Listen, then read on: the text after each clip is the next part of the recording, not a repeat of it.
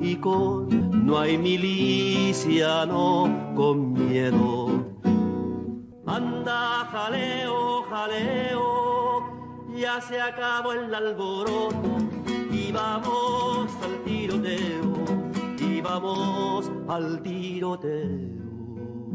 Anda, jaleo, jaleo, ya se acabó el alboroto y vamos al tiroteo, y vamos al tiroteo.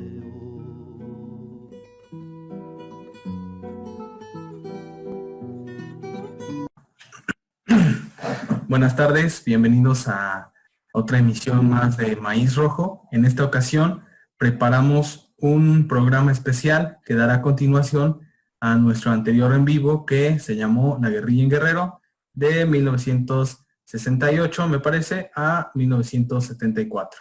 En la anterior emisión hablamos eh, principalmente de las dos guerrillas que tuvieron presencia en Guerrero de los años 60, eh, finales de los 60 y principios de los años 70, que fue la comandada por Lucio Cabañas Barrientos, eh, que es el Partido de los Pobres y su Brigada Campesina de Justiciamiento, y la que comandó eh, Genaro Vázquez Rojas, conocida como la ACNR, Asociación Cívica Nacional Revolucionaria, y que em, tendría como antecedente la Asociación Cívica Revolucionaria, ACG, que daría un papel fundamental en la lucha política por la destitución del gobernador de Guerrero.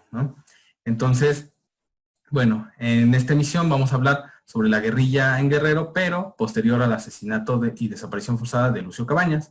Para ello, mi compañero Guillermo y yo nos dimos a la tarea de eh, realizar una presentación, ¿no? Entonces vamos a verla, es esta que estamos proyectando, pero que ya aparezca. Y bueno, así la denominamos, la guerrilla en Guerrero. 1980 eh, del año 2000. Eh, bien, primero partiríamos hablando del asesinato y desaparición forzada de Lucio Cabañas Barrientos que aconteció el 2 de diciembre de 1974. Em, debemos decir que esta, este asesinato y desaparición forzada se dio en el marco de un proyecto contrainsurgente en todo el estado. Primeramente eh, fue a causa de eh, el secuestro político que se realizó al gobernador electo Rubén Figueroa Figueroa, de, apodado el Tigre de Huitzuco, donde el ejército como tal, después de este acontecimiento, toma represalias muy importantes y emprende un proyecto contrainsurgente bastante radical y muy salvaje, ¿no? Contra las poblaciones de la Sierra de Guerrero y la Costa Grande, ¿no? Entonces, podemos decir que este fue como el antecedente, pero ya había algunos acontecimientos de represión política por parte del ejército a los campesinos y también a la guerrilla, ¿no?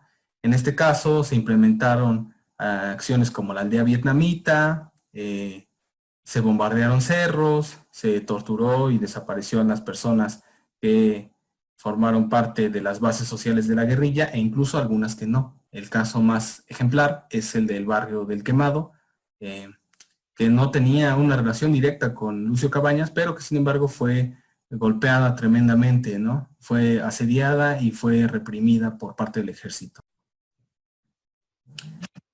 La operación que se llevó a cabo para eh, eliminar a la guerrilla del PDLP en la Sierra de Guerrero fue denominada Operación Luciérnaga y estuvo comandada por Mario Arturo Acosta Chaparro y por Francisco Quiroz Hermosillo, entre otros, ¿no? Estos dos personajes serían vitales y fueron muy importantes para la contrainsurgencia en el estado de Guerrero. ¿sí? Eh, es importante resaltar que eh, tuvo un papel fundamental Mario Arturo de Costa Chaparro, posteriormente también al asesinato de Lucio Cabañas, pues formó parte del gobierno de Rubén Figueroa, fue ascendido y también se le encargó como tal la estrategia contrainsurgente en el Estado, ¿no? Em, en este caso podemos decir que la guerrilla eh, fue asediada por instituciones estatales, federales, eh, municipales, tanto las brigadas blancas de los caciques, pero también fue, eh, fue asediada por un organismo en especial que era la Dirección Federal de Seguridad y la Brigada Blanca que surge en 1976. ¿sí? En este caso, la, Brigada Blanca eh, comienza a reprimir, comienza a asediar a las guerrillas rurales, pero también a las guerrillas urbanas. Su objetivo principal de la Brigada Blanca fue la desarticulación, asesinato, tortura de, la, de los dirigentes de la Liga Comunista 23 de septiembre, pero también en general de la mayoría de las, de las guerrillas que operaban en, nuestro país en la década de los 70 y de los 60 y de los 70 perdón, de los 70 eh, posteriormente, en un texto eh, de Francisco Ávila Coronel, específicamente en su, tesis doctoral llamada Historia Social de la Guerrilla en Guerrero, podemos observar que casi al final hace mención de lo que se conoció como los boinas verdes mexicanos.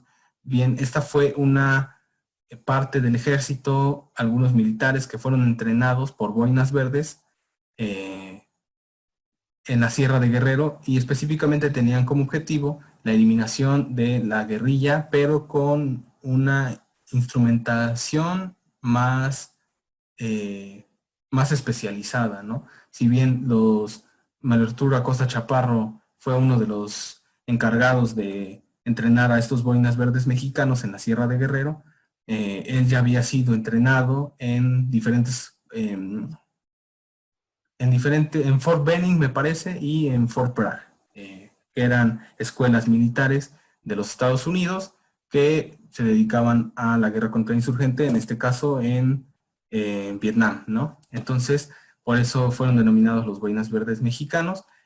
Eh, también tenemos el caso del Grupo Sangre, que en realidad, eh, y el Grupo Jaguar, eh, operaban como grupos paramilitares que se encargaban de desarticular no solamente a los movimientos guerrilleros, sino también a los movimientos sociales. Eh, se encargaban de desaparecer o torturar, encarcelar a dirigentes estudiantiles, dirigentes sindicales, entre otros. Entonces, es más o menos lo que podemos decir ah, sobre estas corporaciones contrainsurgentes, ¿no? Eh, bueno, a continuación Memo va a explicarles un poquito más sobre, sobre esta cuestión. Exacto, no hay que recordar una cosa, muchos de estos grupos eh, contrainsurgentes funcionan fuera de la ley, ¿no? La mayoría de las acciones que ejecutan, como precisamente la desaparición forzada, como eh, eh, la tortura, pues no están en el marco legal, ¿no? Y de alguna forma es el método que ellos utilizan frecuentemente para eh, sacar la verdad a los miembros de, estas, de estos movimientos, de estas organizaciones, pero habría que ser un poco cuidadosos en ese sentido, ¿no? Porque, pues,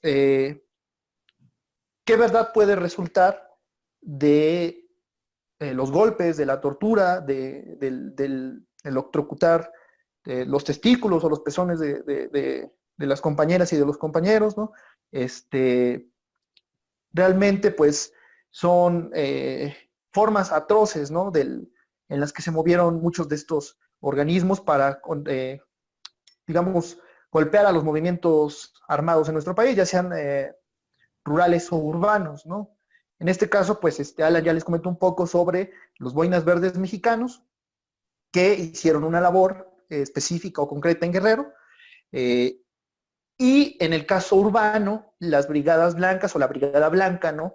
Es el organismo por excelencia que es el resultado de la coordinación entre, varias, eh, entre varios organismos policiales del Estado mexicano y que integran de alguna manera sus mejores elementos para dar caza a los guerrilleros urbanos. ¿no? El nombre en particular de la, de, la Brigada Blanca es de alguna manera una respuesta a la Brigada Roja de, la Liga Comunista 23 de septiembre, que también agrupaba a sus mejores elementos, a sus mejores eh, compañeros, ¿no? Eh, con un entrenamiento, con una experiencia previa en, en la lucha eh, insurgente en las ciudades y que de alguna manera la Brigada Blanca pues eh, desestabilizó, ¿no? El actor de la Brigada Blanca en, en la, en la ciudad, en la urbe, pues se dio también al margen de la clandestinidad, al igual que los movimientos guerrilleros urbanos, ellos también se valían de esa clandestinidad, ¿no? Por lo regular, pues, este, funcionaban a partir de células de, agentes, ¿no? Unidades de agentes que venían vestidos de civiles, que era difícil de reconocer en la vía pública, ¿no? Eh, obviamente el entrenamiento que tenían era un entrenamiento muy concreto, muy particular, y pues eh, el armamento que portaban en su mayoría era un armamento táctico, ¿no? Es decir, eh, pistolas tipo escuadra, escopetas, subametralladoras, eh, UCI, ¿no? Entonces, pero bueno, no, la Brigada Blanca no fue el único de estos grupos contrainsurgentes en las ciudades, ¿no? Existió también el Batallón Olimpia en el año 68, que fue formado para, entre comillas, ¿no? Eh, vigilar el desarrollo de los Juegos Olímpicos en nuestro país. Y bueno, los halcones, ¿no? Que ahí hay un problema en cuanto al nacimiento de esta organización porque no se tiene una fecha concreta, pero se especula que fue entre 1968 y 1969 durante el gobierno de Gustavo Díaz Ordaz que se crean los halcones con el objetivo de eh, infiltrar y golpear a las organizaciones universitarias que, este, bueno, a los colectivos, a la comunidad universitaria que se estaba organizando, ¿no? Y que de alguna manera eh, el, gobierno de Díaz Ordaz veía como enemigos, ¿no? Recordemos que, eh, pues, las tendencias del marxismo, leninismo, se encontraban principalmente en las universidades, ¿no? Por lo tanto, el estudiantado mexicano pasó a ser, pues, un enemigo del, gobierno de Díaz, de Díaz Ordaz, ¿no? Eh, regresando a la Brigada Blanca, podríamos decir que la sede de la Brigada Blanca se encontraba en el campo militar número uno, y pues de alguna forma eh, no se reconocía, insisto, no se reconoce ante la opinión pública la existencia de la Brigada Blanca, ¿no? Pero se sabe que existió a partir de la documentación, sabemos que tuvo su sede en el, en el campo militar número uno, sabemos quiénes eran sus dirigentes y cómo es que estaba compuesta eh, las Brigadas Blancas, ¿no? En este sentido, podemos decir que eh, la Secretaría de la Defensa Nacional era en buena medida responsable de la Brigada Blanca, ¿no? Eh, al mando se encontraba el coronel Guillermo Álvarez Najara y el coronel Luis Manuel, eh, perdón, Luis Montiel López, ¿no? Abajo de, estos coroneles del ejército se encontraban otras instituciones, ¿no? otros departamentos, eh, a cargo de la, por ejemplo, a cargo de la policía judicial militar se encontraba el teniente coronel, en ese momento teniente coronel Francisco Quiroz Hermosillo, se encontraba el entonces jefe de la Dirección Federal de Seguridad, Miguel eh, Nazar Aro, Miguel Nazar Aro, perdón, eh, José Antonio Zorrilla, que es de SEGOP, de Secretaría de Gobernación, Francisco Sagún Vaca y Rafael Rocha Cordero, de la Dirección de Investigaciones para la Prevención eh, del Delito, con el Departamento del Distrito Federal, ¿no? Florentino Ventura, a cargo de la Policía Federal, ¿no? Que en ese momento dependía de la Procuraduría General de la República, y bueno, como coordinador de todos ellos también se encontraba Marcos Cavazo Juárez, ¿no? En este sentido, regreso. Sea, por eso es importante entender que la Brigada Blanca es la culminación de los esfuerzos de todos estos departamentos policiales de la Ciudad de México, del Ejército y de la Agencia de Seguridad Nacional, la DFS, eh, para combatir a los movimientos guerrilleros urbanos.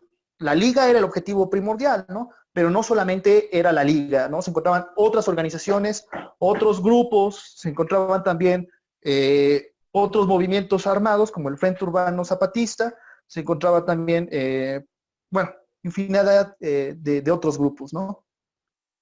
Sí. Bueno, también como como un método de desaparición forzada y método de, tortura, por así decirlo, fue el denominado vuelos de la muerte, ¿no? Al parecer en la literatura de en la literatura sobre este tema pareciera que, y ya lo comentamos la vez pasada, pareciera que eh, los vuelos de la muerte iniciaron en, en, el cono sur, ¿no?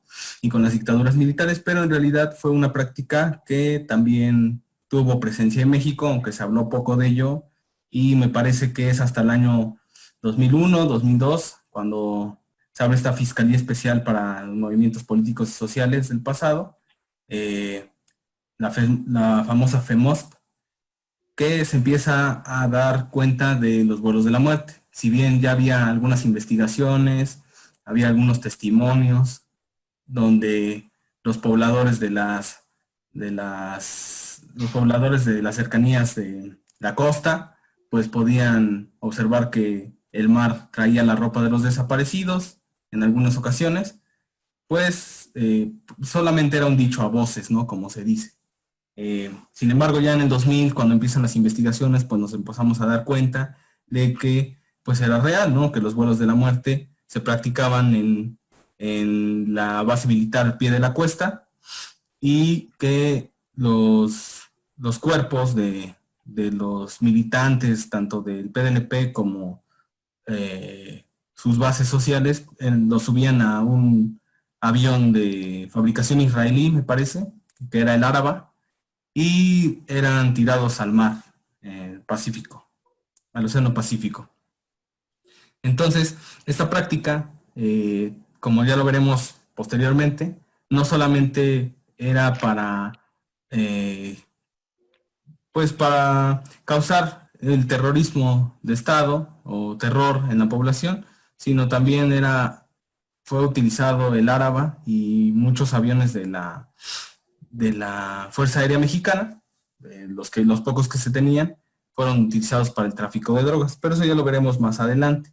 Esto no es algo que yo diga de, parte mía, sino que hay investigadores como Alexander Aviña que han hablado sobre este tema, Pero eh, también resalta mucho aquí lo que ya habíamos comentado anteriormente, el papel de Mario Arturo Acosta Chaparro y de Francisco Quiroz Hermosillo, ¿no? Pero bueno, pasaremos a, la siguiente diapositiva. Es aquí donde se empieza a configurar el famoso narcoparamilitarismo. Bien, eh, si ya, ya como hemos abordado, eh, al menos el Áraba en pie de la cuesta era utilizado para el tráfico de estupefacientes, específicamente de la marihuana y de la amapola. ¿sí? Eh, como sabemos, la región de Guerrero es una región muy buena para el cultivo de la amapola y de la marihuana, al igual que algunas zonas del Triángulo Dorado, ¿no? Pero en específico, en Guerrero, estos aviones, por lo que nos dice Alexander Aviña en un texto que se llama eh, La larga guerra sucia, eh, que pueden encontrar en internet fácilmente, nos dice que existía una relación ya directa entre el crimen organizado, el narcotráfico y eh, los militares, ¿no? Si bien ya existía esta relación desde los años 40, como podemos ver en, algunos eh, escritos historiográficos, si bien aquí es cuando empieza a surgir como tal ya una una fusión, por así decirlo, entre el Estado, los grupos del Estado, los, los aparatos represivos del Estado como los militares y el, narcotráfico. Entonces, eh, ya existía una descomposición de la contrainsurgencia, incluso en la tesis de Neida Martínez nos dice que algunas, algunos elementos del ejército, algunos militares utilizaban a pues a personajes que se dedicaban al tráfico de marihuana y de amapola para cazar a los guerrilleros, pero que sin embargo todavía no, no, no tenían el mismo conocimiento ellos, bueno, algunos, sobre el terreno en donde se localizaban los guerrilleros, y pues terminaban presidiendo de estos servicios. Si bien ya para el año de 1974, con la desaparición forzada de Lucio, y prácticamente el descabezamiento del PDLP y de la Brigada Campesina de Ajusticiamiento, podemos ver que el objetivo tanto de los narcoparamilitares como de los paramilitares fue desarticular todo, todo movimiento social, aunque no tuviera nada que ver con la guerrilla, ¿no? Eh, uno de los combatientes más, eh, más feroces contra la guerrilla fue el gobernador Rubén Figueroa, precisamente, después de que es liberado, da un discurso en la Cámara de Diputados eh, eh, y pues prácticamente se dedica a hostigar a los movimientos sociales y también a los movimientos guerrilleros que aún existían en Guerrero. Por ejemplo, me parece que hay testimonios de la esposa de Lucio Cabañas, donde fue, tanto fue torturada por, mm, por María Arturo Acosta Chaparro y fue violada por el, cacique mayor de Huitzuco y gobernador en ese momento, que era Rubén Figueroa Figueroa. Eh, bueno, eso es al menos lo que tenemos como constancia y que, que la misma esposa de Lucio fue la que dio entrevista sobre ello, me parece, ¿no, Memo? Sí, claro. Eh, pues de alguna manera, pues sabemos que los aparatos represivos del Estado están corrompidos, ¿no? Y pues eh, incluso su, la hija de Lucio Cabañas, Micaela Cabañas, me parece, este, sigue eh, recibiendo esta persecución por parte del Estado, ¿no? En este sentido, como lo hemos, eh, como le hemos ido dando seguimiento, pues prácticamente la contrainsurgencia y el narcotráfico van de la mano, ¿no? Eh, en el sentido de que, pues, muchas de estas organizaciones contrainsurgentes, no solamente en la ciudad, sino en el, en el campo, al creer que habían exterminado prácticamente ya a todos los movimientos guerrilleros, y que se había dado una salida política. Recordemos que en, los finales de los 70, principios de los 80, eh, cuando se da el mandato de López Portillo, eh, pues de alguna manera él intenta dar una salida política ¿no? a, la movilización armada de todos estos grupos, ¿no? con la reforma eh, política del año 77 que permite que los partidos de izquierda se integren a la boleta electoral, ¿no? y también con la amnistía en 1978 a eh, los integrantes de estos eh, grupos armados, ¿no? Este, este contexto se, en el caso del gobierno mexicano, le crea confianza, ¿no? Y una cierta expectativa, eh, pensando que al dar esta salida política y previo a una salida militar al conflicto, pues prácticamente todas estas, todas estas movilizaciones armadas, todos estos movimientos, todos estos grupos se habían exterminado, ¿no? Sin embargo, este, pues la realidad es que no, y ya lo veremos un poquito más adelante también. Eh, en cuanto a la contrainsurgencia, pues al creer el gobierno mexicano que estaban liquidados estos grupos, pues los comienza a desmontar, comienza a desmontar a todas estas agencias, a todas estas policías secretas, ¿no? Y los desestructura, ¿no? No solamente, insisto, en la ciudad, sino también en el campo. Eh, prácticamente algunas bases quedan abandonadas, eh, algunos, algunas cárceles clandestinas en las ciudades también se abandonan y pues a partir de ese momento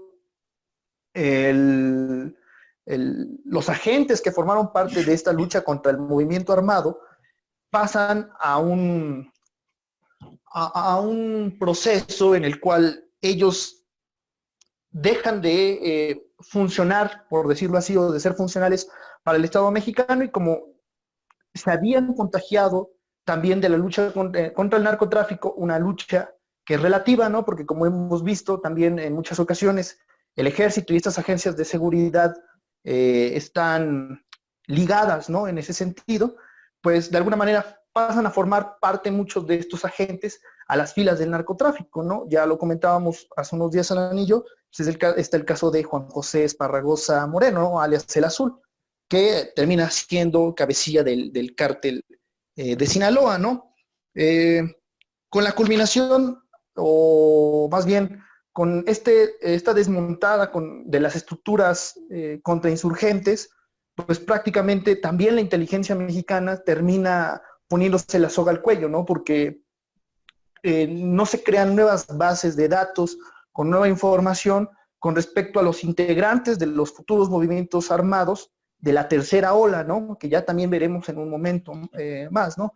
Eh, Jorge Luis Sierra eh, va también dándole un seguimiento con respecto a este, a, esta destrucción del, aparato contrainsurgente y pues nos plantea que en su libro El enemigo interno, que prácticamente pues o fueron detenidos o separados de puestos políticos, muchos de estos jefes policíacos o militares, ¿no? En el caso, por ejemplo, de Sagún Vaca, fue asociado a la matanza de narcotraficantes colombianos y fue detenido ¿no? en el río Tula. En el caso de Durazo Moreno, fue acusado de corrupción y narcotráfico. En el caso de Zorrilla Pérez, fue encarcelado por la muerte del periodista Manuel Buendía. En el caso de Jesús Villasagua, fue acusado de participar en una red de policías judiciales que se dedicaban al secuestro. En el caso de Nazararo, fue acusado de una red eh, de robo de autos en Estados Unidos. Y para el caso de Francisco Quiroz Hermosillo y Arturo Acosta Chaparro, pues este, fueron también detenidos a principios del 2000 por eh, no solamente la desaparición forzada, sino también por sus nexos con el narcotráfico, eh, en concreto con el cártel de Juárez, que estaba comandado por Amado Carrillo, ¿no? Entonces, como hemos visto, o como, como vemos, prácticamente estas agencias contrainsurgentes, estos, estas policías, estos departamentos, eh, no solamente sirven para eh, el narcotráfico, sino que colaboran directamente con él, ¿no? Entonces, bueno, no sé qué, más puede agregar Alan en este sentido. Sí, pues como ya lo comenta Memo, la DFS es la cuna de, pues de la, de la relación entre el Estado y sus eh, aparatos represivos, sus comandancias policíacas, tanto, tanto a nivel federal, estatal y municipal, como también en el ámbito militar, ¿no? En este caso, eh, las zonas de influencia donde, bueno, podemos observar una relación directa, ¿no? Por ejemplo, Guerrero era una zona donde la guerrilla tenía constantemente, eh, bueno, tenía una presencia importante, ¿no? Eh, en Sinaloa, la guerrilla también tenía una presencia importante. En este caso era por parte de la Liga Comunista 23 de septiembre, con sus cuadros que se unieron del FEUS, que eran denominados o fueron denominados como los enfermos. En Sinaloa, en Chihuahua, en Sonora, la Liga Comunista tenía bases, bases tanto de militantes como de campesinos y obreros, obreros y estudiantes que simpatizaban con la misma, ¿no? y que servían como base social. Entonces, también de, igual manera, perdón, Guadalajara, que es el centro eh, neurálgico prácticamente de la formación de la liga, al igual que Monterrey, como, bueno, al menos eso yo creo que es lo que siento, ¿no? Si bien en Monterrey surge la figura de, este, se me fue el nombre ahorita, bueno, la figura de Oseas, eh, Ignacio Salas Obregón y de Raúl Ramos Zavala, este, surgen en Monterrey, es con el grupo del Frente Estudiantil Revolucionario, del FER en Guadalajara, cuando se empieza a concretar el movimiento guerrillero ya con, con una visión nacional, ¿no? En este caso, eh, para la forma, que sería la formación de la Liga Comunista 23 de septiembre, de la fusión de los procesos, Ignacio, Salas Obregón, y también estarían los Guajiros, partes del MAR, del Movimiento 23 de septiembre, y algunos otros militantes que participaban en organizaciones guerrilleras y quedaron al margen, ¿no? Bueno, pero eso sería otra historia, si lo quieren, eh, si se quiere, si lo quieren ver más a profundidad, lo podemos tratar Memo y yo, pues déjenlo en los comentarios.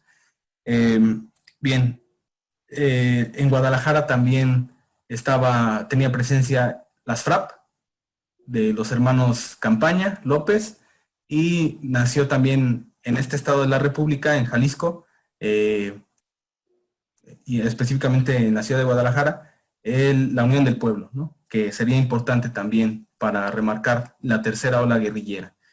Entonces, todas estas zonas con presencia guerrillera, no es casual que también posteriormente tuvieran una presencia del crimen organizado, ¿no? Como sabemos, el primer cártel fuerte fue el cártel de Guadalajara, ¿no? De Miguel Ángel Félix Gallardo, y pues tenía una relación directa con estos grupos eh, policíacos, que era la Dirección Federal de Seguridad, tenía relaciones con el ejército.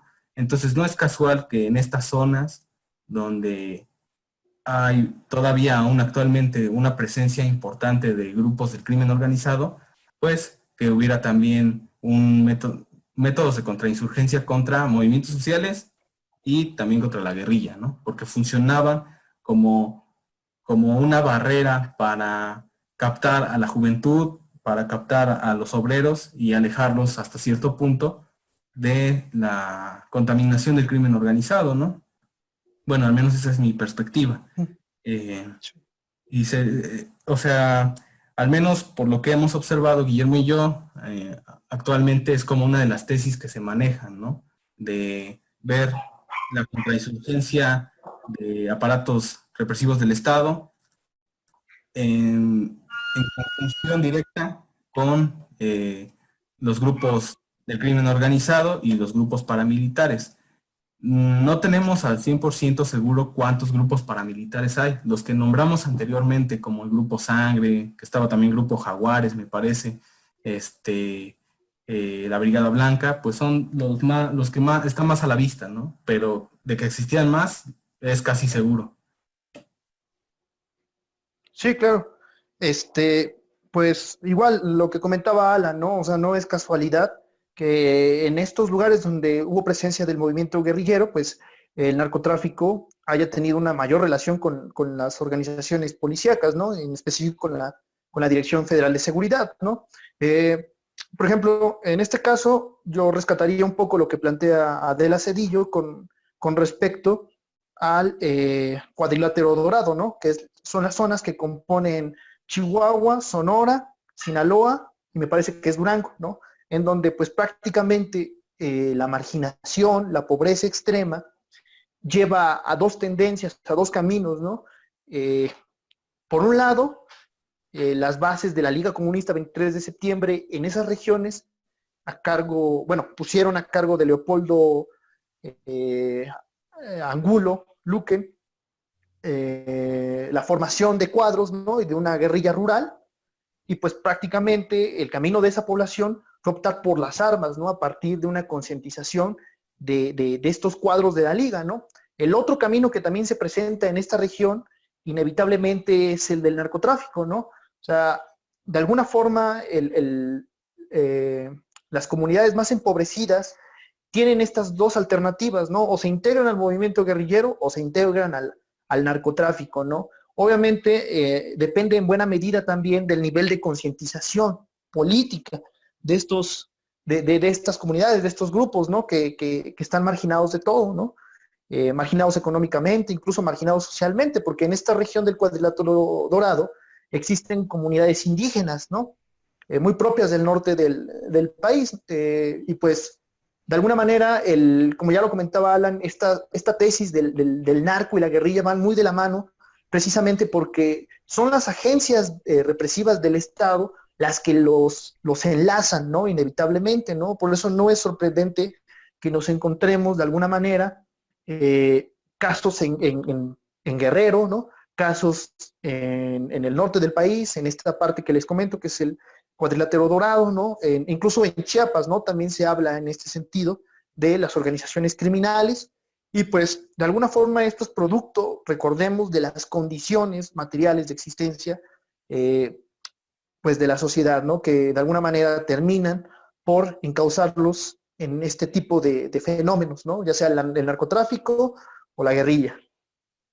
Es, bueno, em, voy a leer un fragmentito de, de este libro que es Amargo Lugar Sin Nombre, Crónica del Movimiento Armado Socialista en México, 1960-1990, que es del autor Hugo Esteve Díaz, es este, a ver si lo voy a ver. Mm, bien, en este fragmento nos dice cómo sobrevivieron algunas de, eh, algunos de los militantes que participaban en el PDLP después de la, del asesinato y desaparición forzada de Lucio. Eh, cabe resaltar, y como ya lo habíamos hablado la vez pasada en, el de la guerrilla en Guerrero y hablamos específicamente del PLP, eh, hubo, trató de haber una, ahí hubo un proceso de, o un intento más bien de unión entre, entre el PDLP y la Brigada Campesina de, Justiciamiento con eh, lo que posteriormente sería la Liga Comunista 23 de septiembre. Eh, este, esta unión, esta fusión no resultó del todo bien y pues no, se concretó. Pero también tuvieron un acercamiento al principio con el Movimiento de Acción Revolucionaria y eh, el MAR, que fueron un grupo de estudiantes de la Patriz Lumumba, que eran mexicanos, de diversas partes de la República, se fueron a estudiar con una beca y se fueron a entrenar militarmente a Corea. Eso ya lo, lo vamos a hablar en una pequeña cápsula que vamos a realizar. Posteriormente, el mar tuvo presencia aquí y eh, al parecer nunca se fue. Trataron de, hacer un núcleo guerrillero que se llamaba, bueno, se, se, llamó porque sí, sí existió, pero fue muy, muy poco tiempo el que existió. Eh, núcleo guerrillero Emiliano, no, este, Genaro Vázquez Rojas, ¿sí? Pero bueno, eh, aquí más o menos narra Hugo Esteve Díaz cómo sobrevivieron, ¿no? algunos militantes del Partido de los Pobres. Dice, luego del combate en el que muere Lucio en el transcurso de los primeros días de enero de 1975, siete milicianos logran con muchas dificultades escapar del cerco militar. Su estado es deplorable y el único contacto con el que cuentan es una célula del mar que aún operaba en Guerrero como un enlace con otra organización revolucionaria operaba en la zona, la Unión del Pueblo, misma que tiempo después se convertiría en el Partido Revolucionario Obrero Campesino, Unión del Pueblo. Aquí creo que está mal porque es Partido Revolucionario Obrero Clandestino Unión del Pueblo, me parece. Pero bueno. Y de su posterior fusión con el Partido de los Pobres. Daría origen a aquella extraña nomenclatura denominada PROCUP-PDLP. Bien. Eh, nos dice que los milicianos del PDLP son trasladados a Puebla y de allá nacerá un proyecto de difusión y coordinación revolucionaria conocida como la Cuadri, que sin renunciar definitivamente a la vía armada, se da a la tarea de trabajar entre organizaciones de masas el proyecto que se llamará El Sentir de los Pobres. Bueno, esta cuadri estaría conformada por militantes que todavía quedaban del MAR, del PDLP, de la ACNR y de una organización que se llamaba Hojas, que era Organización de la Juventud hacia el Socialismo, me parece. Eh, bien, como vemos, en realidad el movimiento guerrillero no quedó aplastado, trató de configurarse, trató de, sobrevivir más bien a la estrategia contrainsurgente en Guerrero y pues como, como lo dicen tanto los militantes del PROCUP que todavía sobrevivieron y del, EPR e posteriormente, em, los militares nunca salieron de Guerrero, hasta la fecha siguen ahí, ¿no? Lo que pasa es que hay un repliegue de las, de las fuerzas militares, ¿no? Se acuartelan, salen y así constantemente. Eh, Guerrero es una de las zonas que tiene más cuarteles militares y una de las zonas donde la violencia por parte de estos militares hacia la población en general pues es como el pan de cada día, al menos como lo decía Pablo Cabañas en una entrevista que le hicieron, ¿no? La presencia y la violencia del ejército hacia las comunidades siempre ha existido en Guerrero, o sea, desde el siglo XIX constantemente eran atacadas, en el siglo XX siempre fueron atacados los movimientos campesinos y en la guerrilla igual. Actualmente, pues la militarización de Guerrero es, es prácticamente visible, ¿no? Pero bueno, esa es una parte. Es así como, mm, como lo narra Hugo Esteve Díaz, como sobreviven algunos cuadros políticos de las guerrillas que operaban en Guerrero, ¿no? Bueno, ah, ahora pasaremos, a explicar más o menos cuáles fueron las olas guerrilleras. Esta denominación de ola guerrillera, cabe resaltar, está, es muy discutida, ¿sí? Pero eh, nosotros consideramos que para fines del video es la que más podemos, la, que mejor podemos utilizar, ¿no? Entonces, la primera ola guerrillera que podemos eh, identificar sería como el de la guerrilla rural, ¿sí? Eh, recordemos que el GPG, Grupo Popular Guerrillero, opera en 1965 y pues en el asalto al cuartel Madera, el 23 de septiembre de, de este año, 1965, pues son asesinados las cabecillas o los dirigentes de, o los líderes del GPG, ¿no? que era Arturo Gamis y el doctor Pablo Gómez. Eh, posteriormente, los cuadros del GPG que sobrevivieron eh, formarían el GPG Arturo Gamis, que estaba comandado por Óscar González Eguiarte, y pues esas serían como las dos guerrillas que operaron, al menos que tenemos conocimiento, en la parte de Chihuahua, ¿no? en la zona norte del país. Posteriormente, pues de esta misma ola guerrillera de la guerrilla rural, sería la ACNR, Asociación Cívica Nacional Revolucionaria, y el PDLP con su organismo, la Brigada Campesina de Justiciamiento. Sí. Em, sí. Ajá, eh, en el caso de... Ah, sí, sí, sí. Eh, en el caso de la segunda ola guerrillera, pues este, de alguna forma se concentra precisamente en la urbe de muchas condiciones. O de muchos factores catalizadores. Eh, en particular, pues precisamente eh, del movimiento del 68, ¿no? Que culminó la matanza de estudiantes.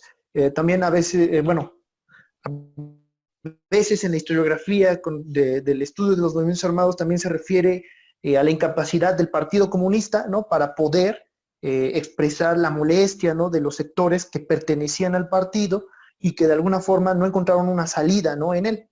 Entonces, en esta segunda ola guerrillera, pues podemos encontrar a muchas organizaciones ¿no? que surgen de este malestar, ¿no? Se encuentran las Fuerzas Revolucionarias Armadas del Pueblo, la Unión del Pueblo, la, Liga Comunista 23 de septiembre, las Fuerzas de Liberación Nacional, el Frente Urbano Zapatista, ¿no? El Movimiento de Acción Revolucionaria, eh, etcétera, etcétera, etcétera, ¿no? Creo que eh, de estas, de todas estas organizaciones, al menos en la ciudad, la más grande, eh, yo no diría la mejor consolidada, pero sí la más grande, fue la Liga Comunista 23 de septiembre, ¿no? Puesto que logró eh, reunir a los miembros y líderes de, las organizaciones eh, guerrilleras, ¿no? De las organizaciones político-militares más importantes que existían en, en el país, ¿no? y que estaban dispersas en torno a, la Ciudad de México, ¿no? Estamos hablando de los procesos, de los guajiros, de los enfermos, ¿no?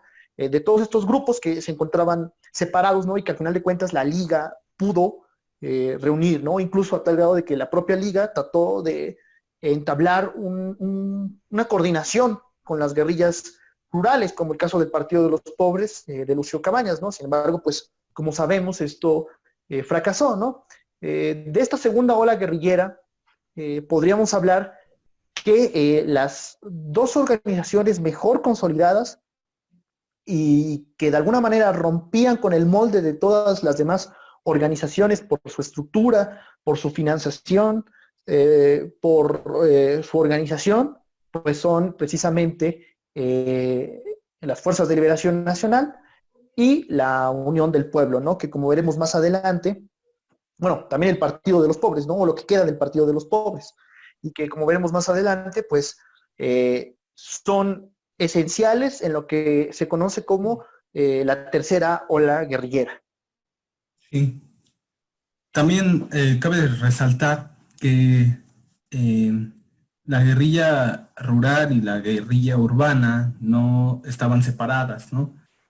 ambas coexistían porque eh, por ejemplo, eh, voy a poner un caso muy concreto, la CFLN, que era Fuerza de Liberación Nacional, tenía presencia en las ciudades, ¿no? Que era Monterrey, tenían casas de seguridad, eh, ahí entrenaban a sus cuadros en el aspecto teórico o trataban de tener bases sociales, todo este, este rollo, ¿no?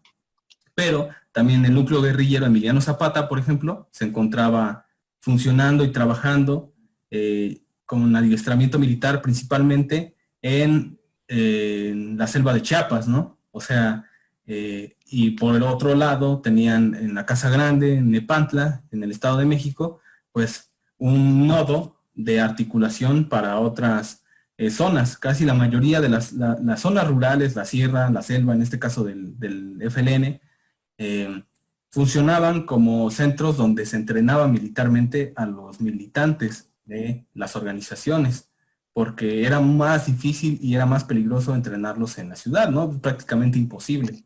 Em, entonces, eh, sí debemos hacer esa como matización de que pues realmente coexistieron la guerrilla rural y la urbana y se nutrieron al mismo tiempo, ¿no? Eh, pero bueno, eso es como una acotación. En tercer lugar, o la tercera ola guerrillera me parece que es una de las menos estudiadas tanto por, porque apenas no tiene mucho, eh, muchos años que surgieron estas organizaciones, aunque sí tienen, son procesos de largo aliento, de muchos años de construcción, tanto política como militar. Eh, no han sido estudiadas del todo, ¿no? En este caso encontramos al ZLN y al EPR. Primeramente, ZLN es el que surge o se levanta en armas el primero de enero de 1994 y posteriormente el 26, 28 de junio de 1996 se alzaría el EPR en Guerrero. Pero bueno, este, hace, hace unos días comentábamos Memo y yo que la cuestión, bueno, es importante hacer un énfasis en el papel que tuvo el ZLN para la formación bueno, no para la formación, sino para el levantamiento del EPR. Y como en este caso vamos a hablar de, Guerrero, eh, es importante explicar tanto el surgimiento del EPR como también el papel del ZLN. No sé si te parece primeramente que explicaras eh, el papel del ZLN y yo más o menos como los orígenes históricos del EPR. No, no sé que, cómo veas. Sí, sí, sí, claro que sí. Mira, ah, bueno, Hablar del Ejército Zapatista de Liberación Nacional es remontarnos eh, directamente al año de 1969, ¿no? que eh, es un hito en la historia del zapatismo, porque es el año de fundación de las Fuerzas de Liberación Nacional. Las Fuerzas de, Liberación Nacional son el germen, el grupo eh, histórico original del STLN, ¿no?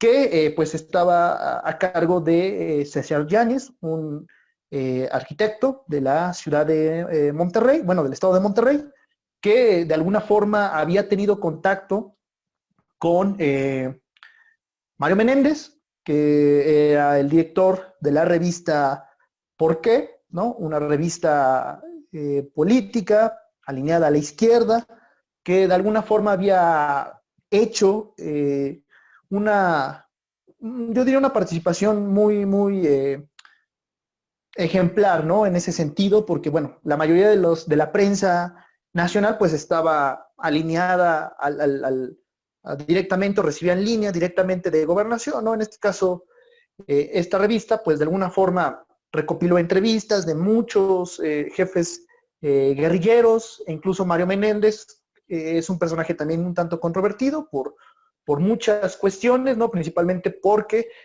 bueno, es de los primeros periodistas que viajan a Cuba al triunfo de la revolución. Menéndez es el primer periodista que entrevista a Fidel Castro, el primer eh, periodista latinoamericano, ¿no? En entrevista a, Fidel Castro, asiste a la organización OLAS, ¿no? La organización latinoamericana, eh, de la Organización Latinoamericana de Solidaridad. Este, bueno, entonces, en ese sentido, Menéndez es parte importante del surgimiento de las Fuerzas de Liberación Nacional, ¿no?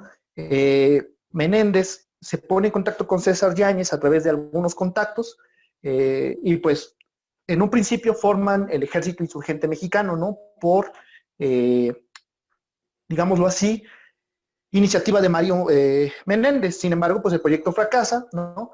Se van unos cuantos días, unas, unos cuantos días, no, unas cuantas semanas a, a la selva de Chiapas, César Yáñez junto con Mario Menéndez y un grupo numeroso de, simpatizantes, ¿no? Sin embargo, Mario Menéndez, pues, tiene un papel intermitente, ¿no? Se asume como comandante, pero eh, desaparece, regresa, ¿no? Se está unos cuantos días, después les comenta que, pues, el proyecto es eh, prácticamente imposible porque se esperaban fondos, no, nunca queda claro de dónde vienen esos fondos, y pues al final de cuentas, eh, el ejército insurgente mexicano se, se destruye, ¿no? No, obstante, César Yáñez, eh, a partir de los contactos que entabla con miembros del Ejército Insurgente Mexicano, eh, pues constituyen las Fuerzas de Liberación Nacional. ¿no? Ya como lo comentaba Alan hace unos, hace unos minutos, pues prácticamente eh, las Fuerzas de Liberación Nacional tenían la idea de establecer focos guerrilleros en la selva, en Chiapas, ¿no? en la selva de la Candona, a través del núcleo Emiliano Zapata, el núcleo guerrillero Emiliano Zapata, y este, a su vez también tener eh, bases de apoyo en la ciudad, ¿no? Para ello, pues establecen casas de seguridad, que ya también Alan comentó, ¿no? En Monterrey, en Epantlac, donde está la Casa Grande, donde se encuentran eh, la mayoría de los eh, militantes que están a un paso de ir a la selva, ¿no? A, a integrarse al núcleo guerrillero. Sin embargo, el 14 de febrero, pues es descubierta la casa de Nepantla. Días antes, en Monterrey, este, detienen a, eh, eh, a Napoleón Glockner y a Nora Rivera. Ellos, de alguna manera, eh, pues dan los datos de, la ubicación de la casa de Nepantla. Hay que recordar que a base de tortura, ¿no? Porque pues es difícil, ¿no? Soportar la tortura y pues a partir de ese momento eh, se da la persecución de, eh, por parte del gobierno mexicano eh, en contra de las fuerzas de liberación nacional. Esto culminaría con la destrucción tanto de las células urbanas como de la célula en el campo, ¿no? De las fuerzas de liberación nacional. No obstante, los sobrevivientes de, esta experiencia, en este caso Fernando Yáñez, hermano de César Yáñez, y Nora Glockner, este, perdón, eh, Julieta Glockner, hermana de Napoleón Glockner, regresan nuevamente a la, selva, ¿no?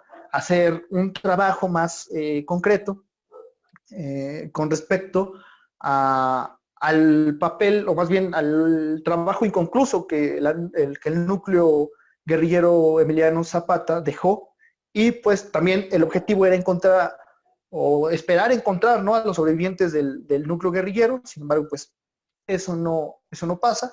Como sabemos hoy, pues eh, prácticamente fueron aniquilados por el ejército mexicano, ¿no? A partir de ese momento se establece eh, en Chiapas Fernando, Fernando Yáñez, eh, retoma el nombre de su hermano, cambia de nombre y pasa a ser César Yáñez, y pues comienzan una serie de trabajo político, ¿no? entre las comunidades indígenas, aunque esto no fue fácil. Para ello se tuvo que valer de la diócesis de San Cristóbal de las Casas, ¿no? Y pues de Samuel Ruiz, ¿no? Que era el encargado de esa diócesis. Eh, para 1983, el trabajo de masas, pues de alguna manera tiene efecto y se constituye el Ejército Zapatista de Liberación eh, Nacional, ¿no? Que es eh, prácticamente lo que hoy conocemos, ¿no? Y que el primero de enero de 1994, pues salió a la luz forzado, ¿no? Al descubrirse varios campamentos del, del STLN y que de alguna manera, pues, va a marcar un hito en la historia de nuestro país, porque, pues, como sabemos, ¿no? En este año, en lo, más bien en, los años 90, pues, México eh, se estaba intentando catapultar, o más bien el presidente de la República del momento, Carlos Salinas de Gortari, intentaba catapultar a México, eh, digamos, a un escalón más arriba, ¿no? Y ponerlo como si fuese un país modelo de eh, el avance, del progreso, del desarrollo, ¿no? Y bueno, con toda esta idea del libre mercado, que puso a la venta, por cierto, muchas de las empresas de Estado, pues resultaba chocante en ese, en ese primero de enero de 1994 que pues varias comunidades, eh, varios grupos indígenas, ¿no? De distintas eh, conformaciones, pues se hayan levantado en armas, ¿no? Y hayan tomado eh, distintas cabeceras eh, del estado de Chiapas, ¿no? Entre ellas, pues bueno, Ocosingo, Las Margaritas, eh, zonas que hoy son, propiamente dicho, regiones de influencia zapatista, ¿no? O de presencia zapatista. Entonces, bueno, regresando un poquito a lo que comentábamos al anillo, pues prácticamente el STLN es el pretexto para dos cuestiones, ¿no? La primera es el resurgimiento de la contrainsurgencia, ¿no? Que como ya hemos visto eh, y dicho anteriormente, pues prácticamente se había desmontado, ¿no? Y eh, pues los informes de inteligencia en ese momento chocaron, ¿no? Porque al final de cuentas eh, a las fuerzas de liberación nacional, que es este, como les decía, este germen histórico, este, esta base histórica del STLN, se le creía extinta, se le creía exterminada, ¿no? Y pues eh, la realidad es que no fue así. ¿no? En el caso del, segundo, del segundo punto, pues fue esencial porque esto va a permitir que eh, el EPR, o las bases históricas del EPR, ¿no? el PROCUP PDLP, también en un primer momento colabore con el Ejército Zapatista de Liberación Nacional, pero después ellos mismos eh, entablen un proyecto ¿no?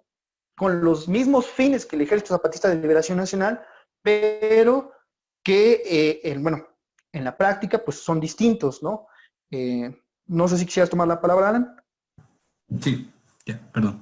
Este, sí, como lo comenta Memo, eh, bueno, ya nos hizo un, breve resumen de cómo fue la formación del STLN y me parece que también sería pertinente que yo hiciera uno sobre la, presencia o el origen del EPR. Eh, en este caso, al igual que el STLN, son dos organizaciones que eh, tienen mucha, mucha historia realmente. Eh, en el caso del EPR, su origen se da por dos vertientes, ¿no? La primera vertiente del EPR es, o el primer antecedente es la Unión del Pueblo, que eh, surge aproximadamente en 1968, por lo que dicen, con Héctor Eladio, se entrena en la sierra, no, no especifican en qué, en qué parte de la sierra, en qué, en qué lugar, pero se entrena con, con ciertos cuadros políticos de, que ya estaban radicalizándose. Pero la Unión del Pueblo surge realmente en Guadalajara en 1972, 1973, con cuando se empiezan a gestar las otras se empiezan a gestar otras organizaciones guerrilleras en la ciudad de Guadalajara, como las FRAP y eh, la Liga Comunista 23 de septiembre, eh, tiene presencia dentro de la Unión del Pueblo los vikingos, que eran pues un grupo como de pandilleril que posteriormente iniciaron un proceso de politización eh, de tipo marxista-leninista y también de las bases del Frente Estudiantil Revolucionario, del FER, que operaba en la Universidad de Guadalajara. Eh, este sería más o menos como su antecedente en Guadalajara si bien también tenía presencia la Unión del Pueblo en Oaxaca, pues se le caracterizaría más que nada a la Unión del Pueblo por la eh, por poner bombas, eh, explosivos en pues en lugares estratégicos o en bancos, en tiendas, en en lugares que para la Unión del Pueblo representaran como un baluarte para la burguesía o o para los enemigos políticos que tenían ¿no? en ese momento. Entonces, pues hubo muchos accidentes realmente. Hay varios, varias fotografías que no las pusimos aquí también, pero este, sus militantes totalmente destrozados porque les explotó encima la bomba. Y pues realmente la, la mirada que ellos tenían o sea, también hubo un acercamiento ahí por parte de la organización partidaria, cuando antes de que fuera Liga Comunista 23 de septiembre, para que se unieran en un proyecto nacional, pero la visión política, por así decirlo, de la Unión del Pueblo era la guerra popular prolongada, de corte maoísta, de corte vietnamita, sin eh, como supeditarse estrictamente a como, como si fuera un manual ¿no? estricto de los pasos de la guerra popular prolongada, lo adaptaron a la situación mexicana, al contexto político mexicano, pero sí se caracterizaron por la, eh, más que nada por la, por plantar bombas en ciertos lugares, ¿no? Eh, como ya lo comenté, su dirigente, uno de los dirigentes más importantes era Héctor Eladio Castillo, eh, que me parece fue normalista, y también eh, se llega a mencionar el nombre de un guatemalteco, este, eh, José María Ortiz Videz, que tuvo un papel importante, me parece, tanto en, la Unión del Pueblo como en organizaciones guerrilleras que estaban en Guatemala, ¿no? Pero bueno, ese es como su antecedente mm, de la Unión del Pueblo eh, en el aspecto de Guadalajara, y el otro sería la fusión con el PLP. Bien, la Unión del Pueblo empieza en un proceso tanto de desintegración y de una, reforma dentro de sus cuadros políticos. Algunos estaban en contra ya de la, la guerra popular prolongada o de poner bombas y posteriormente pasarían a formar en 1978-79 lo que se conocería como PROCUP, que es Partido Obrero Clandestino Unión del Pueblo, ¿no? Algunas bases o ese rompimiento eh, se fueron a la, selva en Chiapas y ahí empezaron a crear bases eh, guerrilleras, a formar bases sociales. Como ya lo había comentado Memo, eh, trabajaron en conjunto con el STLN. Ambas organizaciones sabían de su existencia ya desde los años 80, 80-90, ¿no? Ya ellas se conocían mutuamente.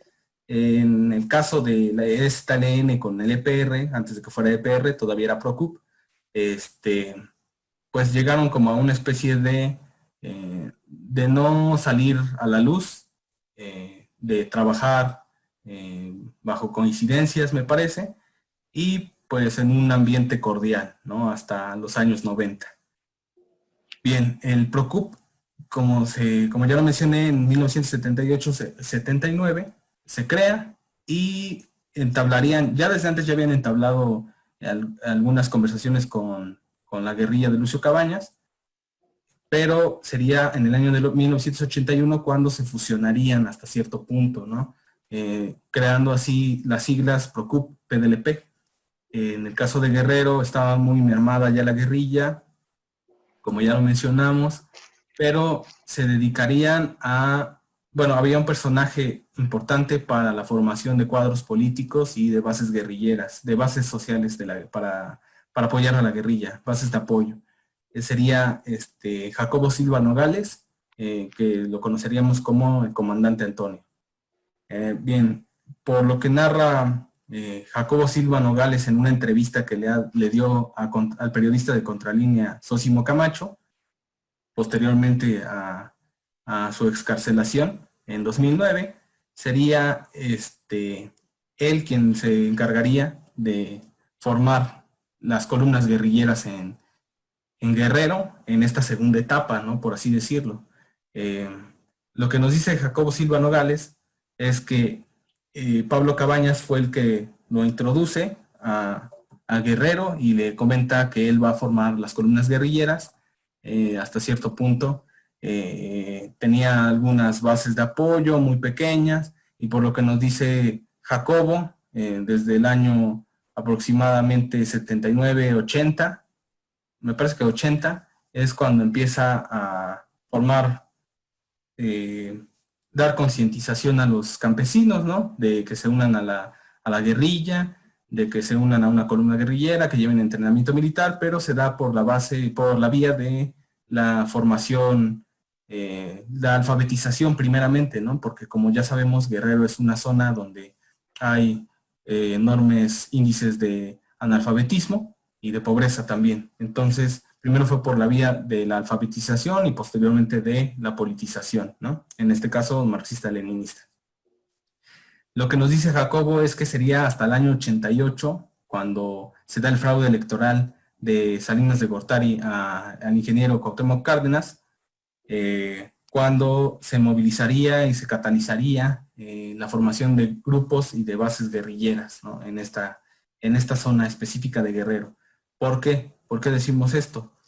el EPR tenía presencia y tiene presencia hoy en muchos estados de la República, pero para esa, para esa fecha, que es los años 80 a los años 90, la presencia de mayor, bueno, la mayor presencia del EPR en ese, en ese tiempo PROCUP, PDLP, era en Oaxaca y en algunas zonas del norte del país.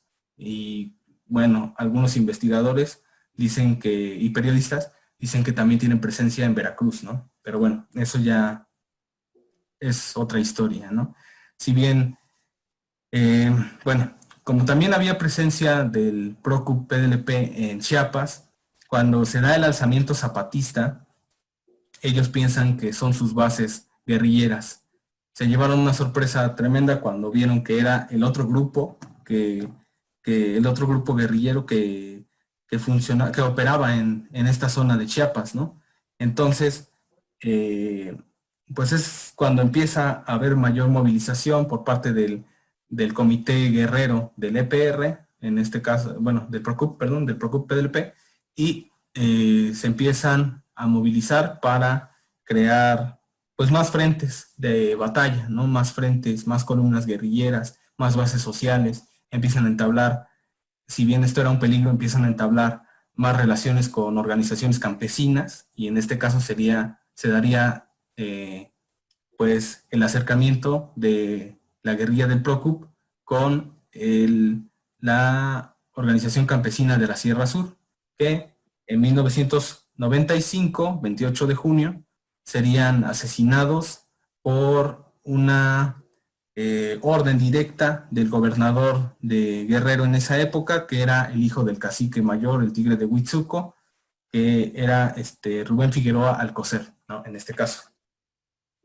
Se da la matanza de Aguas Blancas y un año después se crea, se levanta en armas el Ejército Popular Revolucionario. Ya se, se, identifican como Ejército Popular Revolucionario.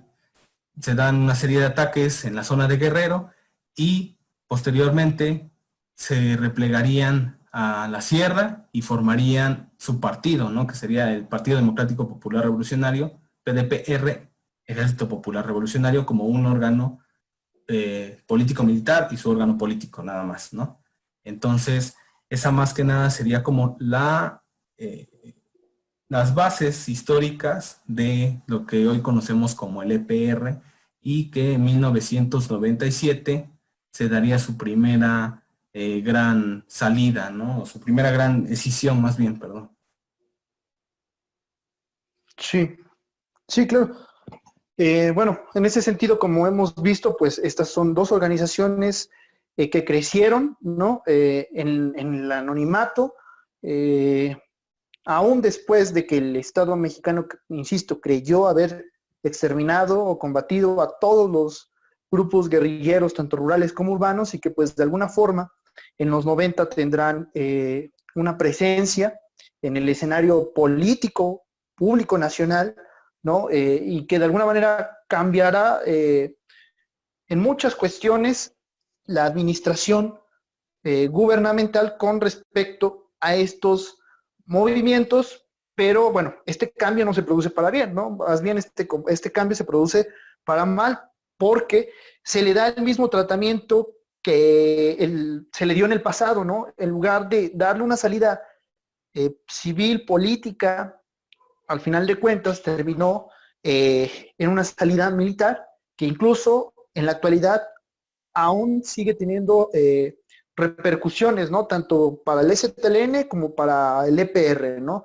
en estos últimos días hemos visto cómo, por ejemplo, en el caso del de STLN, sus bases de apoyo en Aldama, en la región de Chenaló, han sido atacadas por grupos paramilitares, ¿no? El resurgimiento incluso sorpresivo de Paz y Justicia, ¿no? Uno de los eh, grupos paramilitares que se forman en Chiapas, uno de tantos, ¿no? Porque también existe eh, los chinchulines, Máscara Roja, bueno, un sinfín de grupos paramilitares que tienen el objetivo de eh, mermar la base de apoyo al STLN y asimismo golpear al STLN, ¿no? hacen en pocas palabras el trabajo sucio del Estado porque muchos de estos grupos paramilitares, como hemos visto, actúan eh, fuera de la legalidad, ¿no? Entonces, en ese sentido, pues de alguna forma, eh, ya a grandes rasgos hemos visto cómo en esta tercera ola guerrillera, el STLN y el EPR, eh, pues de alguna forma, pues son esenciales, ¿no? Para el proceso histórico de finales del siglo XX y principios del siglo XXI. Eh, ahorita Alan acaba de eh, pasar ¿no? a, la, a un plano del, PowerPoint de, acerca de la disgregación del EPR. Eh, bueno, antes de abordarlo, me gustaría hablar un poquito sobre las políticas, políticas del Estado con respecto al tratamiento de los movimientos armados, tanto del STLN como del EPR, ¿no? pues bueno, miren, en el caso del gobierno de Salinas de Gortari en 1994, eh, la salida que él le da al conflicto en Chiapas es una salida de tipo civil, ¿no? Eh, comúnmente nos encontramos en, medios periodísticos que el primero de, diciembre del año 94 fue para todos una sorpresa, ¿no? El levantamiento zapatista en Chiapas. Sin embargo, eh, comentando con Alan algunos días atrás, pues este, prácticamente concluimos que no es ninguna sorpresa, ¿no? Hay datos, hay información concreta que nos hablan de que el presidente Carlos Salinas de Gortari estaba enterado desde los primeros años de su administración del conflicto en, Chiapas, ¿no? Incluso ha tardado de que el gobierno de Guatemala, el Estado Mayor Presidencial en Guatemala, se reunió a puerta cerrada con Carlos Salinas de Gortari para comentarle que tenían datos precisos acerca de un movimiento armado que se estaba gestando en eh, la selva chapaneca, ¿no? Eh, Carlos Salinas de Gortari, pues obviamente decide no prestarle atención, no porque no sea importante, sino porque para ese momento lo importante era concretar eh, un acercamiento de tipo económico, ¿no? Político-económico con los vecinos del norte, ¿no? Con Estados Unidos y con Canadá, ¿no? Y el hecho de destapar eh, un movimiento armado con raíces eh, históricas, ¿no? Que tenía como base popular a las comunidades indígenas, pues hubiese resultado en un total fracaso, ¿no? Ese tratado de libre comercio que conocemos. Y pues de alguna manera, Salinas de Gortari decide darle una salida civil, ¿no? Se apoya a través de la CONASUPO, ¿no? Del, de, de, también, para poder invertir en estas regiones donde se sabe que hay presencia del zapatismo y grandes cantidades de dinero, ¿no? Tratar de llevarles quintales de café a las comunidades, tratar de, ofrecer más oportunidades de trabajo. Sin embargo, pues esto eh, fracasa, ¿no? Y fracasa porque el trabajo político del STLN por lo menos lleva más de una década para ese momento, ¿no? Eh, cuando asume la presidencia Cedillo en el año eh, del 94, lo que vemos es que hay un cambio en la estrategia, ¿no? Y a diferencia de Salinas de Gortari, Cedillo se decanta más por una salida militar al conflicto, ¿no?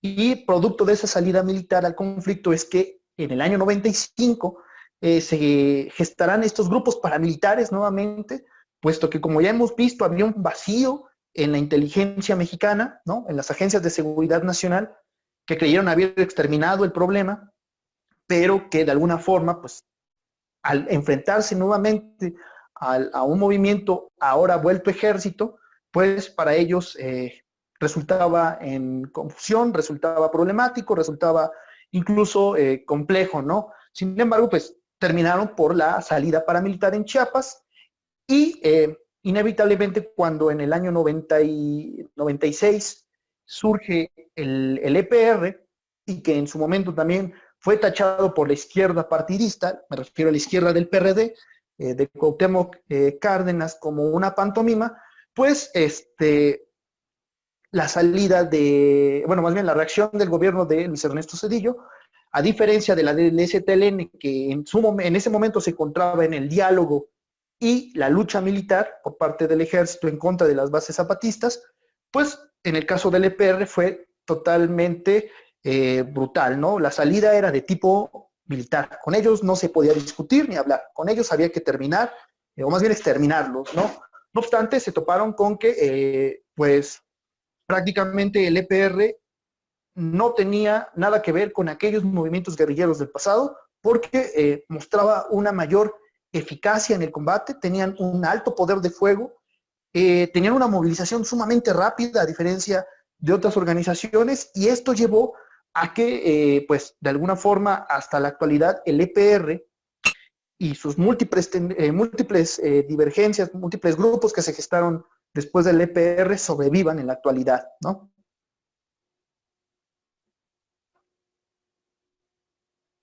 Sí. Em, bueno, como ya lo comentó Memo, eh,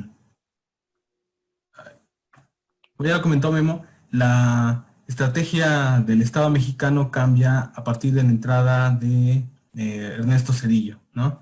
Eh, si bien se da más bien por diferentes acontecimientos políticos que habían surgido, ¿no? En ese momento, por ejemplo, recordemos que Ernesto Cedillo llega a la presidencia posteriormente al asesinato del candidato del PRI, ¿no? Eh, se da el asesinato de Luis Donaldo Colosio y pues Cedillo llega a la presidencia muy deslegitimado y pues el PRI prácticamente ya estaba quebrado y eso se plasmaría posteriormente en que pierde la elección, ¿no? Y llega otro, por primera vez en la historia, otro partido político a gobernarnos, ¿no? En este caso fue el Partido Acción Nacional, que pues no cambió mucho, realmente no se dio un movimiento democrático, más bien fue un cambio como de papeles, ¿no? Realmente, porque la agenda neoliberal, pues ahí seguía.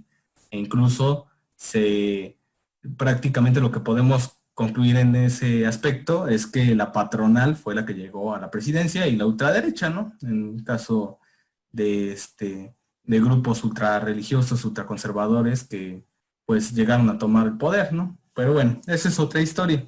En este caso tiene razón lo que comenta Memo. Eh, la estrategia de Ernesto Cedillo para con los movimientos armados fue completamente de contrainsurgencia, fue completamente de acción directa por parte de, los aparatos represivos del Estado y pues queda de manifiesto, ¿no? Como ya lo comentó, la primera manifestación de, esto fue el ataque directo que se dio, bueno, la confrontación directa entre el STLN y el ejército mexicano el primero de enero de 1994 y posteriores meses.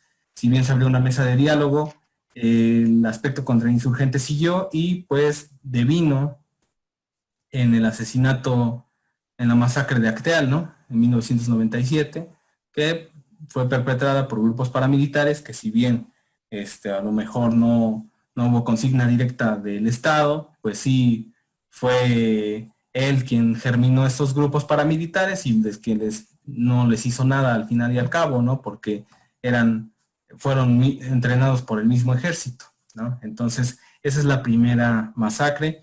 También se da, eh, como ya lo comenté, la masacre de Aguas Blancas, donde se sabía que algunos de estos em, campesinos tenían como relación directa con grupos de la guerrilla.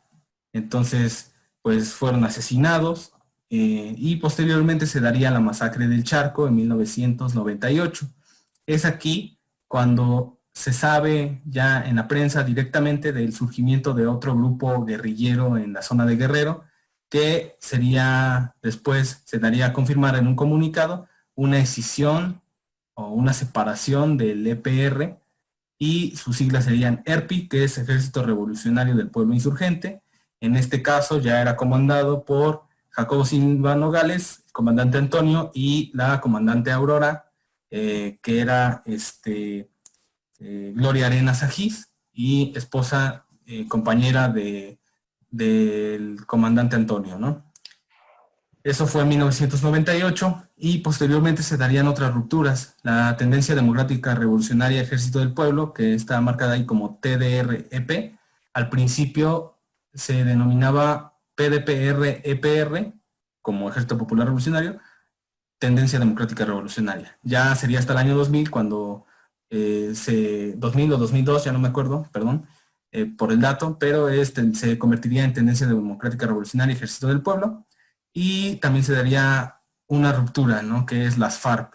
Eh, no debemos confundir las FARC con las FRAP, es diferente. Las FARC son Fuerzas Armadas Revolucionarias del Pueblo y esta también sería una decisión del PDPR-EPR, ¿no?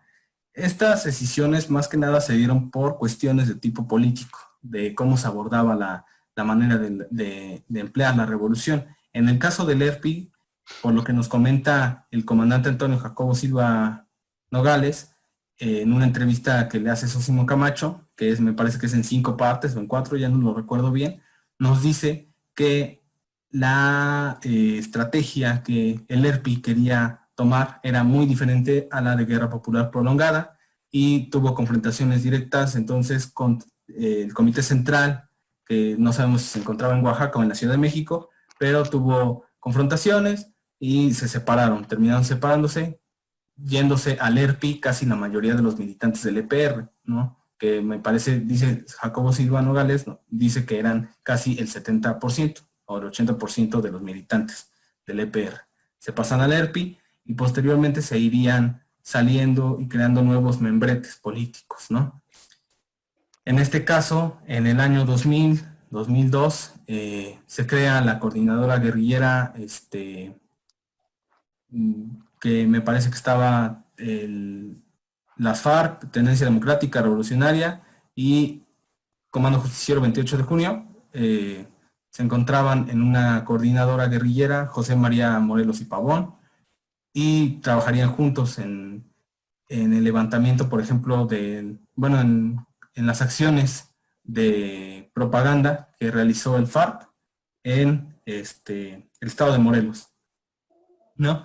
Entonces, podemos ver aquí que estas organizaciones guerrilleras que surgen en Guerrero, que estaban en Guerrero, pues realmente no se supeditan a la zona de Guerrero, sino también a las colindancias con el Estado, en el caso de Morelos, en el caso de Oaxaca, y eh, posteriormente se crearía la coordinadora, guerrillera, y es aquí lo que vemos, que es Tendencia Democrática Revolucionaria Ejército del Pueblo, con el Movimiento Revolucionario Luso Cabañas Barrientos, y otro membrete de organización guerrillera.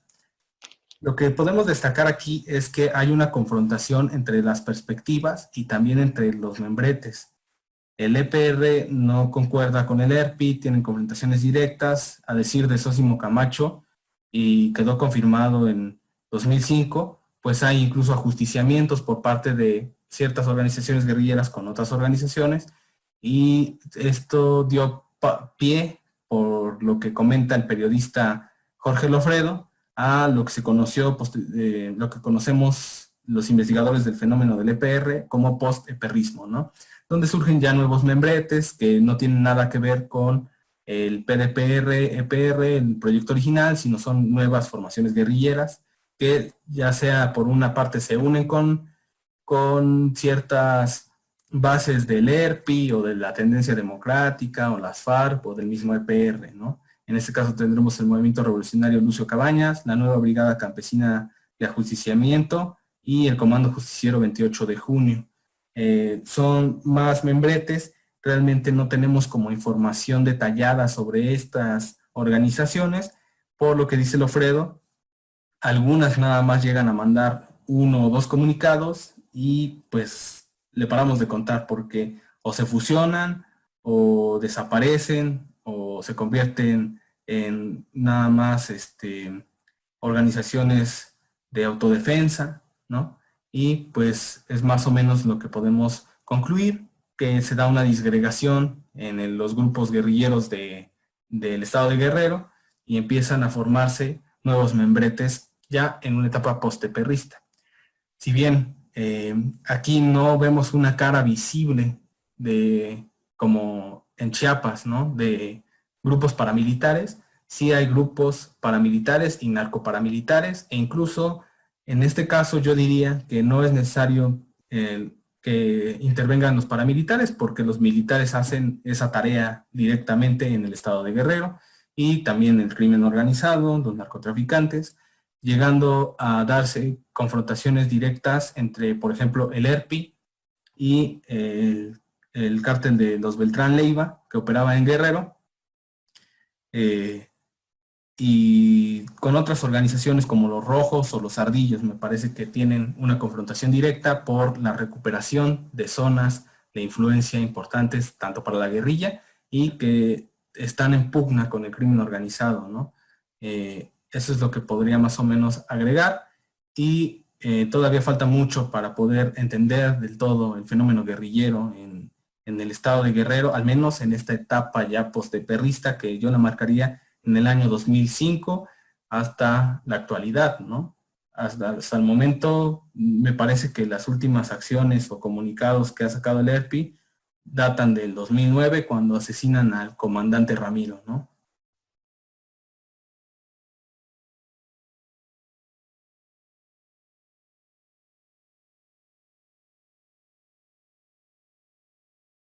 Sí, sí, pues realmente, digámoslo así, este, pues de alguna forma aún en la actualidad siguen existiendo estas dos organizaciones, tanto el EPR como el Ejército Zapatista de Liberación Nacional, eh, encargan proyectos distintos, el EPR mantiene una postura, ¿no? Y todos los demás grupos que eh, eh, fueron saliendo del EPR, pues también tienen sus propios proyectos, eh, que son revolucionarios, ¿no? Eh, de larga duración en algunos casos, como el caso del EPR, y bueno, el caso del STLN, pues ha evolucionado en otra forma política, un tanto más compleja, que se vale eh, pues de organizaciones civiles, de derechos humanos, y bueno, que incluso también tienen un proyecto a largo, a largo plazo, ¿no? Con respecto a la incursión política, ¿no? Eso lo podemos ver con Marichuy eh, cuando se postuló a la presidencia de la República. Pues, bueno, al menos de mi parte, este, pues, eso, eso es lo que puedo agregar o comentar o dar un comentario final con respecto a todo, a todo este video que ya hemos desarrollado en estos minutos. no sé qué, qué, pueda comentar este Alan. Sí, em, bueno, este, aquí puse unas imágenes de, de, los dirigentes más importantes del EPR y posiblemente del ERP, ¿no? En este caso están los más conocidos, que es la comandante autora, Aurora, perdón. Eh, ese ya es cuando es encarcelada, ¿no? Por lo que nos relata Jacobo Silva Nogales, que es el que está del lado inferior de este derecho. Este, fueron apresados en 1999 cuando eh, van a una reunión de, con ciertas bases en la Ciudad de México y pues es secuestrado y es torturado y posteriormente capturarían a la comandante Aurora, que este, son los dos nodos más importantes del movimiento guerrillero en Guerrero, al menos desde la etapa de los años 80, mediados de los 80 y hasta 1999-2000. Cabe resaltar que los dos insurgentes del ERPI pasarían casi nueve años en la cárcel, ¿no? desde el año 99 hasta el 2009, que serían, este, serían absueltos de sus cargos. Eh, también podemos ver al comandante Ramiro en dos fotografías, ¿no? Él sería un militante de tiempo completo, me parece que militaba en el ERPI desde los 17 eh, años, 18 años, y pues sería una de las de los comandantes que reorganizarían al ERPI y la guerrilla en Guerrero. ¿Por qué? Porque posteriormente al, a que encarcelan a los dos dirigentes máximos del ERPI, pues se da un periodo de repliegue, ¿no? Y eso es, hay que mencionarlo constantemente en Guerrero por la avanzada contrainsurgente del ejército como de los grupos para, narcoparamilitares, pues podemos ver que hay un repliegue, ataque, repliegue, eh, tanto en el ERPI como en el EPR, como en la tendencia democrática revolucionaria, etcétera, ¿no? Aquí nada más puse estas fotos de estos dirigentes porque pues son los más conocidos. Si bien sabemos que el comandante José Arturo es uno de, los, de las cabecillas de la tendencia democrática revolucionaria, pues no hay fotografías como tal de él. Y la mayoría de estos grupos pues prácticamente están en el clandestinaje total, ¿no? O sea, no podemos eh, decir que tienen una apertura como el STLN, por ejemplo ¿no? Estos grupos guerrilleros en Guerrero, en Oaxaca, en Veracruz, donde hay presencia del EPR particularmente, pues son muy cerrados y completamente clandestinos, ¿no? O sea, ellos, eh, si bien por un lado en el año 2000, me parece que en el 2000, 2002, el STLN no renuncia a las armas, pero sí renuncia a la opción de la guerrilla como tal para cambiar eh, la situación sociopolítica de México. El EPR, por ejemplo, sigue aún con la consigna de la guerra popular prolongada, es una organización de corte marxista-leninista, eh, tiene como objetivo la revolución eh, socialista en México, el, STLN no es así, ¿no? El EPR, el EPR, el ERPI, Tendencia Democrática Revolucionaria, pues siguen en un camino de de, lucha política por el socialismo y pues podemos decir que los embates de del Estado, del terrorismo de Estado, pues ha mermado su capacidad, ¿no? Prácticamente los ha brillado a hacer muchas veces grupos de autodefensa contra eh, los grupos paramilitares. Me parece que el ERPI este, literalmente le declaró la guerra a los grupos de crimen organizado en las zonas de la montaña de Guerrero, a Costa Grande, toda esa zona de influencia que tienen, ¿no? Entonces, pues más que nada sería mi igual, este, ver cómo todas estas organizaciones son parte de un proceso largo y un proceso histórico que no podemos dejar de lado, ¿no? Que es una historia a lo mejor que no se cuenta mucho en, en nuestro país, pero que, este, pero que es necesario rescatar para la memoria histórica del movimiento guerrillero y mucho más de, estas, de, esta, de esta parte de, la historia que está corriendo, porque son, son temas que no se tratan mucho. Actualmente la academia se centra como tal en, en, en ciertas organizaciones, ¿no? Por ejemplo, en la Liga Comunista, en la CFLN, a lo mejor en el FER y sus vertientes como el FRAP, pero en realidad del EPR, del ERPI, de la guerrilla en Guerrero, pues es muy poco lo que ha habido de investigación académica, ¿no? Bueno, eso sería todo.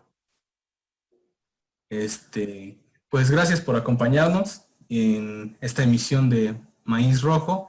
Este es un en vivo especial que hicimos para completar el primero de la guerrilla en Guerrero, donde tratamos el tema de Lucio Cabañas y de Genaro Vázquez Rojas con sus guerrillas, la ACNR y el PDLP. Entonces, los esperamos en otra emisión y nos vemos. Hasta pronto. Hasta luego.